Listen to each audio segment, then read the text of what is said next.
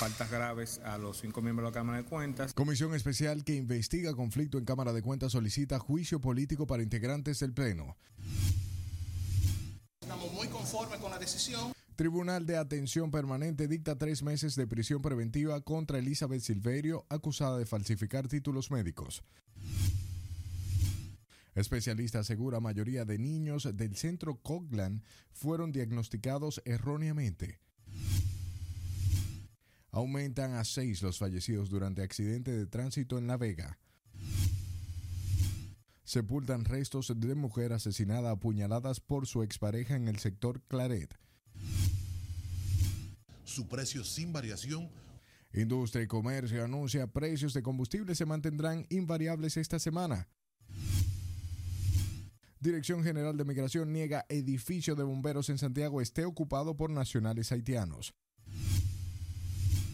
El Centro de Operaciones de Emergencia descontinúa alertas tras debilitación de la tormenta tropical Brett.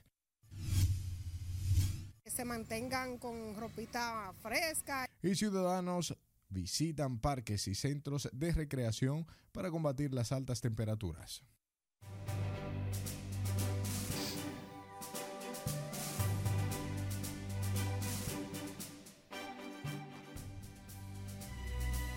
Buenas tardes, bienvenidos a esta emisión de fin de semana. Es hora de informarse. De inmediato comenzamos y lo hacemos en el Congreso Nacional, donde este sábado se recomendó un juicio político para los miembros del Pleno de la Cámara de Cuentas, luego de que la Comisión Especial de la Cámara de Diputados concluyera la investigación sobre la crisis por la que atraviesa el órgano fiscalizador y aprobar el informe donde hace una serie de observaciones en torno al conflicto.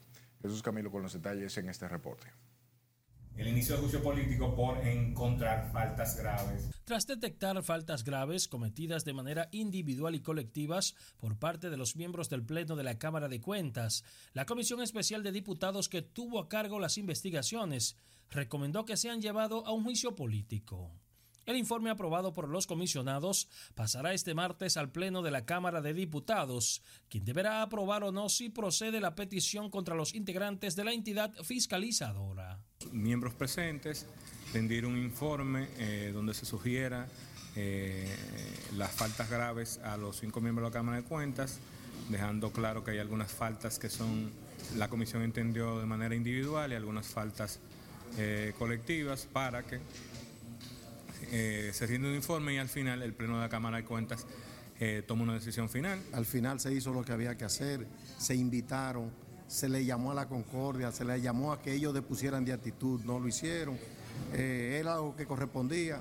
Eh, pero además no es concluyente, acuérdate que esto va al Pleno y que el Pleno es que tiene la última palabra. Sancionado positivamente en la Cámara Baja, dicho informe deberá ser remitido al Senado de la República, instancia que tiene la última palabra sobre si procede la destitución del Pleno del órgano fiscalizador. La comisión va a enviar las faltas que encontramos para que sean debatidas en el hemiciclo y de allí salga la decisión definitiva. El hemiciclo pueda decidir sobre una decisión eh, final sobre los miembros de la Cámara de Cuentas y los conflictos que se han generado acá. Ante esta situación, el Pleno de la Cámara de Cuentas podría enfrentar sanciones de hasta 10 años impedido de ejercer funciones públicas. Jesús Camilo RNN. Mientras el Tribunal de Detención Permanente del Distrito Nacional impuso tres meses de prisión preventiva a Elizabeth Silverio, acusada de falsificar documentación para hacerse pasar por una neurocientífica. Margarita Dipré nos ofrece más detalles en esta historia. El Ministerio de Salud Pública presentó el pasado 24 de mayo una querella contra Elizabeth Silverio, directora de Coclán, donde se atendían niños con autismo y que la autoridad sanitaria cerró después de la denuncia de falsificación de los títulos de la mujer. El tribunal adoptó la decisión de enviar a la cárcel a Silverio tras valorar documentaciones que comprometen la responsabilidad de la imputada, declarando además el caso complejo. En ese sentido, nosotros estamos muy conformes con la decisión que si bien el Ministerio Público no quería prisión preventiva, la jueza acogió la solicitud de prisión preventiva de nosotros. Mientras que los abogados y representantes del Ministerio de Salud Pública se mostraron satisfechos con la medida impuesta a Elizabeth Silverio por considerarlo un caso grave. La juez pudo contactar que hay peligro de fuga, que se trata de un caso grave, sobre todo de la salud de los niños en su condición de autismo, por lo que la juez estableció tres meses. El padre de una niña autista que recibía atenciones en el centro Coclán afirmó que en el referido lugar los infantes eran diagnosticados con síntomas severos para de esta forma obtener mayores beneficios económicos de parte de los padres. Inscripción era un promedio de 35 mil pesos y el año lectivo unos 222 mil pesos. Eso es eh, dependiendo el tiempo que duraba el niño en la institución, porque había niños que llegaban a las 9 de la mañana y se iban a las 5 de la tarde. La jueza Fátima Veloz dispuso que Elizabeth Silverio deberá cumplir tres meses de prisión preventiva en la cárcel Najayo Mujeres en la provincia San Cristóbal. Margarita Dipré, RNN.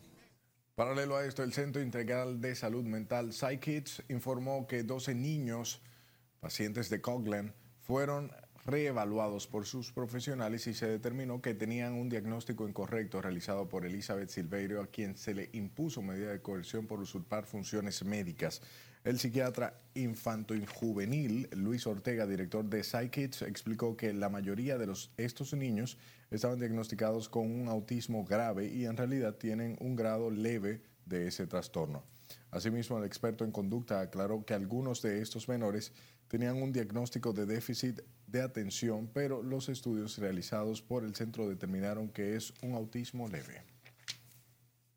Y la Dirección General de Seguridad de Tránsito y Transporte Terrestre y el Intrant informaron que investigan las, las, posibles causas que provocó el accidente ocurrido este viernes en el kilómetro 129 de la autopista Duarte y que dejó seis muertos y al menos 28 heridos.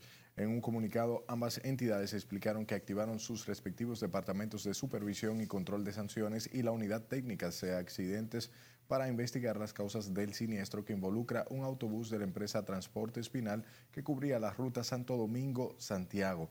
Tras lamentar lo ocurrido, el titular del Intrant, Hugo Veras, explicaba que el proceso se realiza con el propósito de establecer las sanciones del lugar que pudieran corresponderle a la empresa prestadora del servicio de transporte de conformidad con la ley. Y tras la muerte de al menos seis personas durante un accidente de tránsito este viernes en el tramo Huacao La Vega, en la autopista Duarte, la Central Nacional de Transportistas Unificados plantea la necesidad de seguir aunando esfuerzos entre el, sector transporte y las autoridades para contrarrestar los siniestros y muertes por esta causa. William Pérez Figuereo, presidente del CNTU, tras lamentar el suceso, dijo que debe llamar a reflexión de todos y multiplicar las acciones para frenar las altas estadísticas de accidentes de tránsito. Este último accidente que se registra, eh, que deja varios muertos, muchos heridos, pues nos tiene que llamar a toda la reflexión. Yo creo que las autoridades y, nosotros mismos como organización de transporte tenemos que redoblar, multiplicar las acciones. Entre todos juntos tenemos que, que luchar desde las iglesias, desde los parques, desde la Junta de Vecinos, desde nuestros hogares, desde los sindicatos, esta situación llama a enviar un mensaje colectivo de que debemos preservar la vida por lo que calificó como lamentable este accidente en la autopista Duarte donde además de 28 personas heridas hubo fallecidos. Mientras que el Ministerio de Industria y Comercio informó que los precios de los combustibles se mantendrán sin variación a partir de hoy sábado. El viceministro Ramón Pérez Fermín informó que el precio internacional del gasoil y las gasolinas han mejorado, lo que ha permitido realizar rebajas durante las últimas siete semanas. Los derivados del petróleo de mayor consumo para nuestro país mantendrán a partir de mañana y hasta el próximo viernes su precio sin variación con respecto al precio de venta de esta semana. Todo ello consecuencia del aumento de los productos refinados en la última semana. Explicó que el margen de que para esta semana se registrarán algunas rebajas en productos como el querosén el fuel van desde los 5 pesos a 8 pesos. se mantenga informado a través de nuestra página web rnn.com.do, al igual que nuestras redes sociales en el usuario arroba noticias RNN. Sus denuncias a este número de WhatsApp 849-268-5705 y escúchenos en podcast. Estamos en Spotify, Apple Podcast y Google Podcast como Noticias RNN.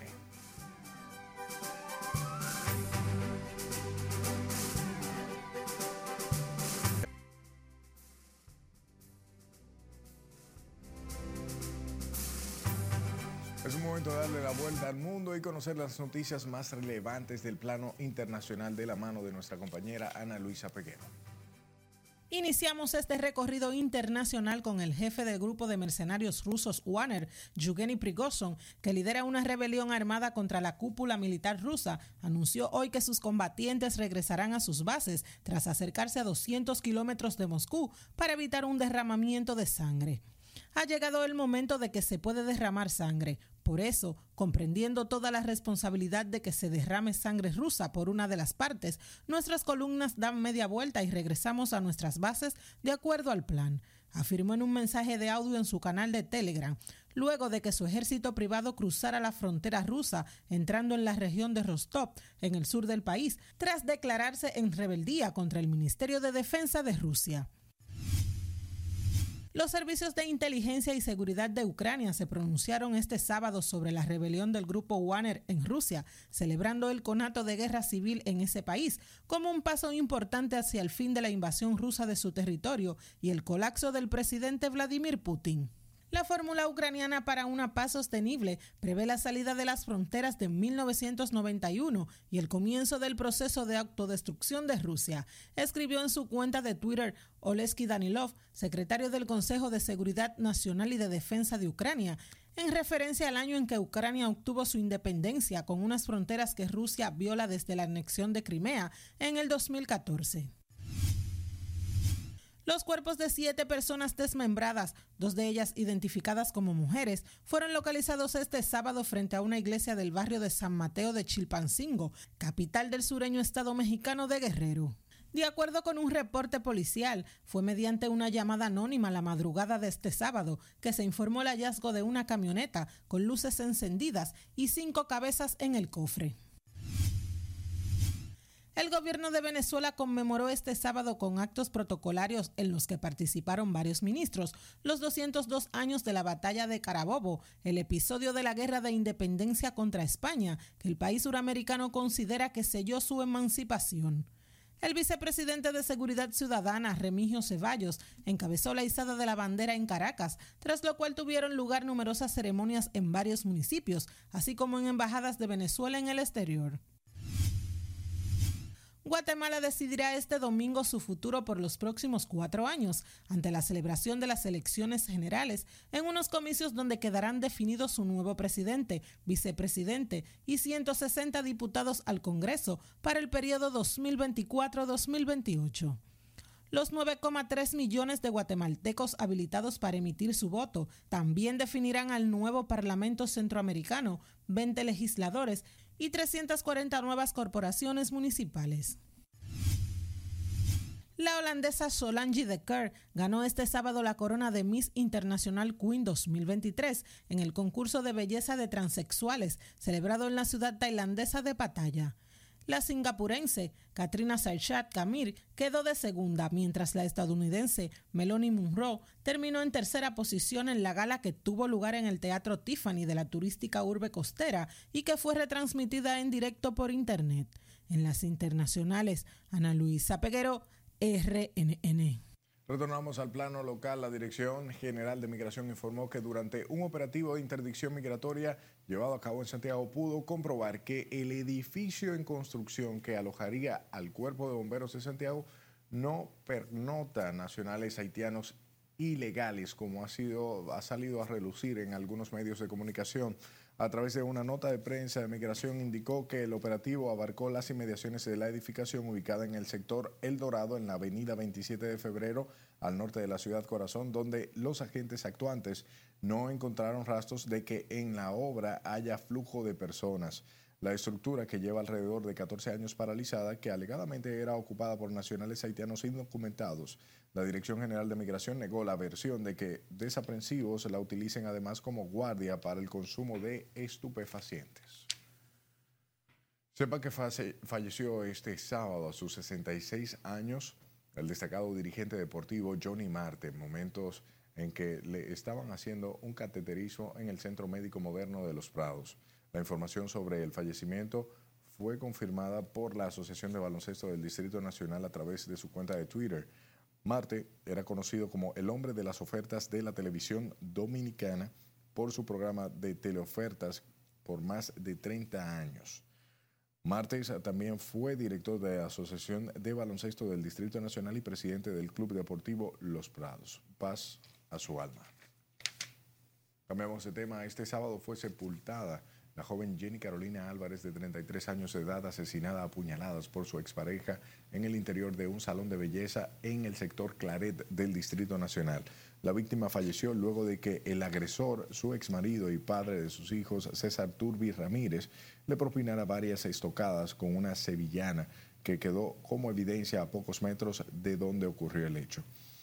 Dicho acontecimiento, la tarde del jueves, es atribuido a celos, pese a que la pareja llevaba más de cuatro años separada, mientras vecinos del lugar piden que se aplique todo el peso de la ley contra el asesino, con quien procreó dos hijos de cinco y siete años de edad respectivamente. Cambiamos de escenario. Residentes del sector Valle Encantado en el municipio Los Alcarrizos montaron un piquete este sábado en reclamo del restablecimiento del servicio de agua potable, el cual según ellos hace meses no reciben. Ana Luisa Peguero con este reporte. Un grupo de amas de casas enardecidas enfrentaron a varios agentes de la Policía Nacional que intentaban contener la protesta exigiendo agua potable. Según las quejas de las manifestantes, llevan alrededor de ocho meses sin recibir el preciado líquido en el sector Valle Encantado de los Alcarrizos y otros barrios adyacentes.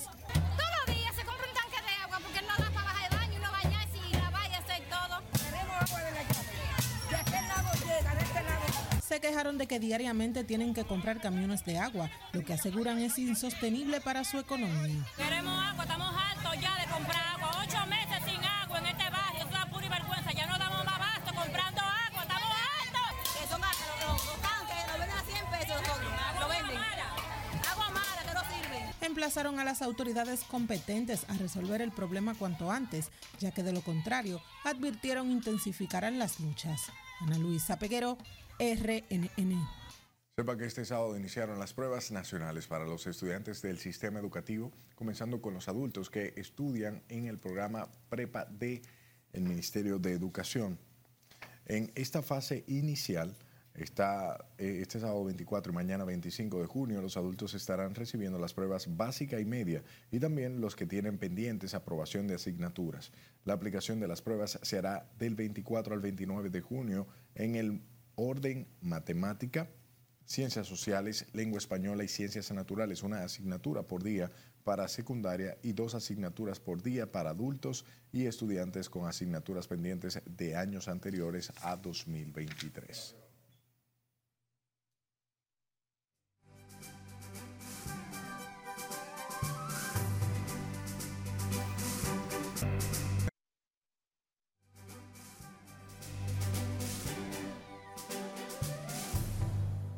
Gracias por su tiempo. El presidente Luis Abinader realizó un recorrido en la provincia de Hermanas Mirabal durante el cual entregó el remozado Hospital Municipal de Villatapia e inauguró un nuevo centro de Infotep con capacitaciones especializadas en el área turística.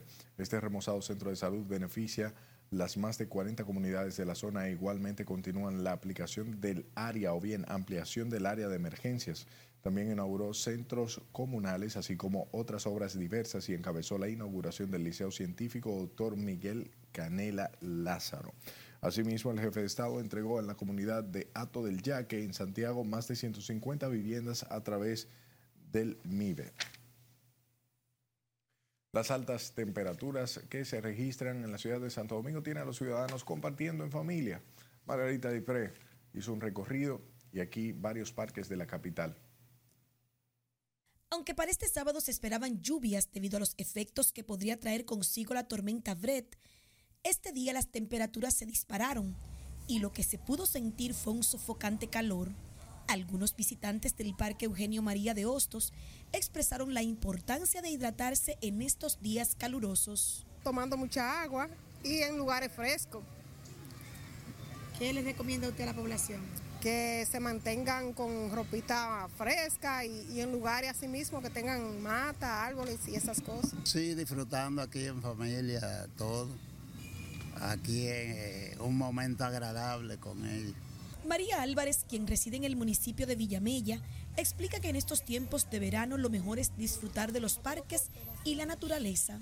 Salir a los parques, disfrutar del aire libre y, y nada, y no darle mucho a mente y no coger estrés. Otros como Miguel Reynoso, para combatir la ola de calor, lo hace tomándose sus cervecitas. Y dijimos, vamos cercano al mar, que se siente un poco la diferencia en la temperatura. ¿Y cómo le están pasando? Súper bien. Una presidente, una cervecita bien fría. Los niveles de salud se pueden ver afectados en estos tiempos de verano y las personas que sufren de hipertensión y otros males tienen que tomar previsiones. Coger la sombrita para que no le den patatú a uno, que la presión está matando a la gente. Hay que coger su sombrita como la vaca, a uno refrescarse. Para este fin de semana se les recomienda a los ciudadanos utilizar ropas frescas y no exponerse de forma directa a los rayos del sol. Margarita Dipré, RNN. Y el Centro de Operaciones de Emergencias dejó este sábado sin efecto la alerta verde que había emitido para 15 provincias por los posibles efectos indirectos de la tormenta tropical Brett en el territorio nacional. La decisión fue adoptada tras el boletín de la Oficina Nacional de Meteorología, UNAMED, que da cuenta del alejamiento y debilitamiento de la tormenta. Debido al oleaje anormal mar adentro en la costa caribeña, desde la isla Beato o Beata hasta Cabo Engaño, la Alta Gracia se recomienda a los operadores de embarcaciones frágiles y pequeñas navegar cerca del perímetro costero y sin aventurarse mar adentro.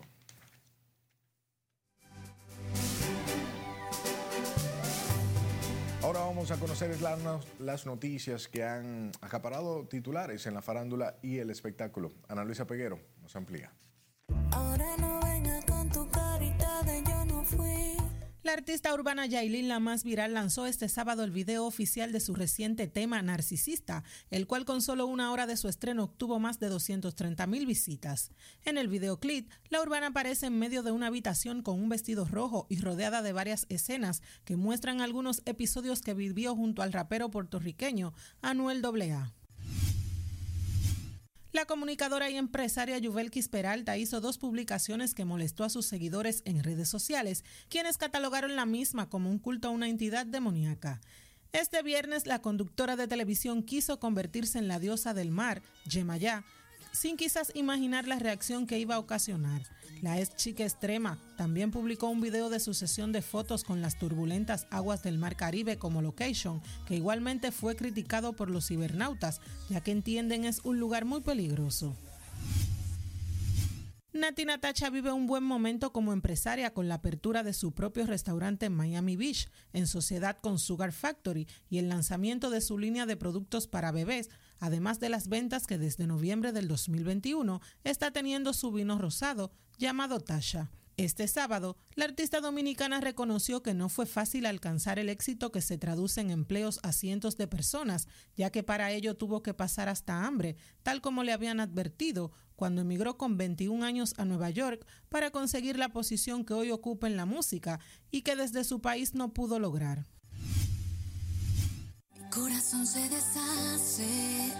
Una de las reuniones más esperadas del año, la del grupo mexicano RBD, podría no contar con la participación de Anaí, luego de un accidente que tuvo la cantante, que derivó en la rotura de su tímpano. La artista contó que sufrió la complicación en su oído debido a la realización de un molde para los audífonos que usará durante los conciertos, que se le atoró dentro de su canal auditivo. En diversiones, Ana Luisa Peguero, RNN. Gracias por brindarnos su atención hasta este momento. Pase feliz resto de la tarde.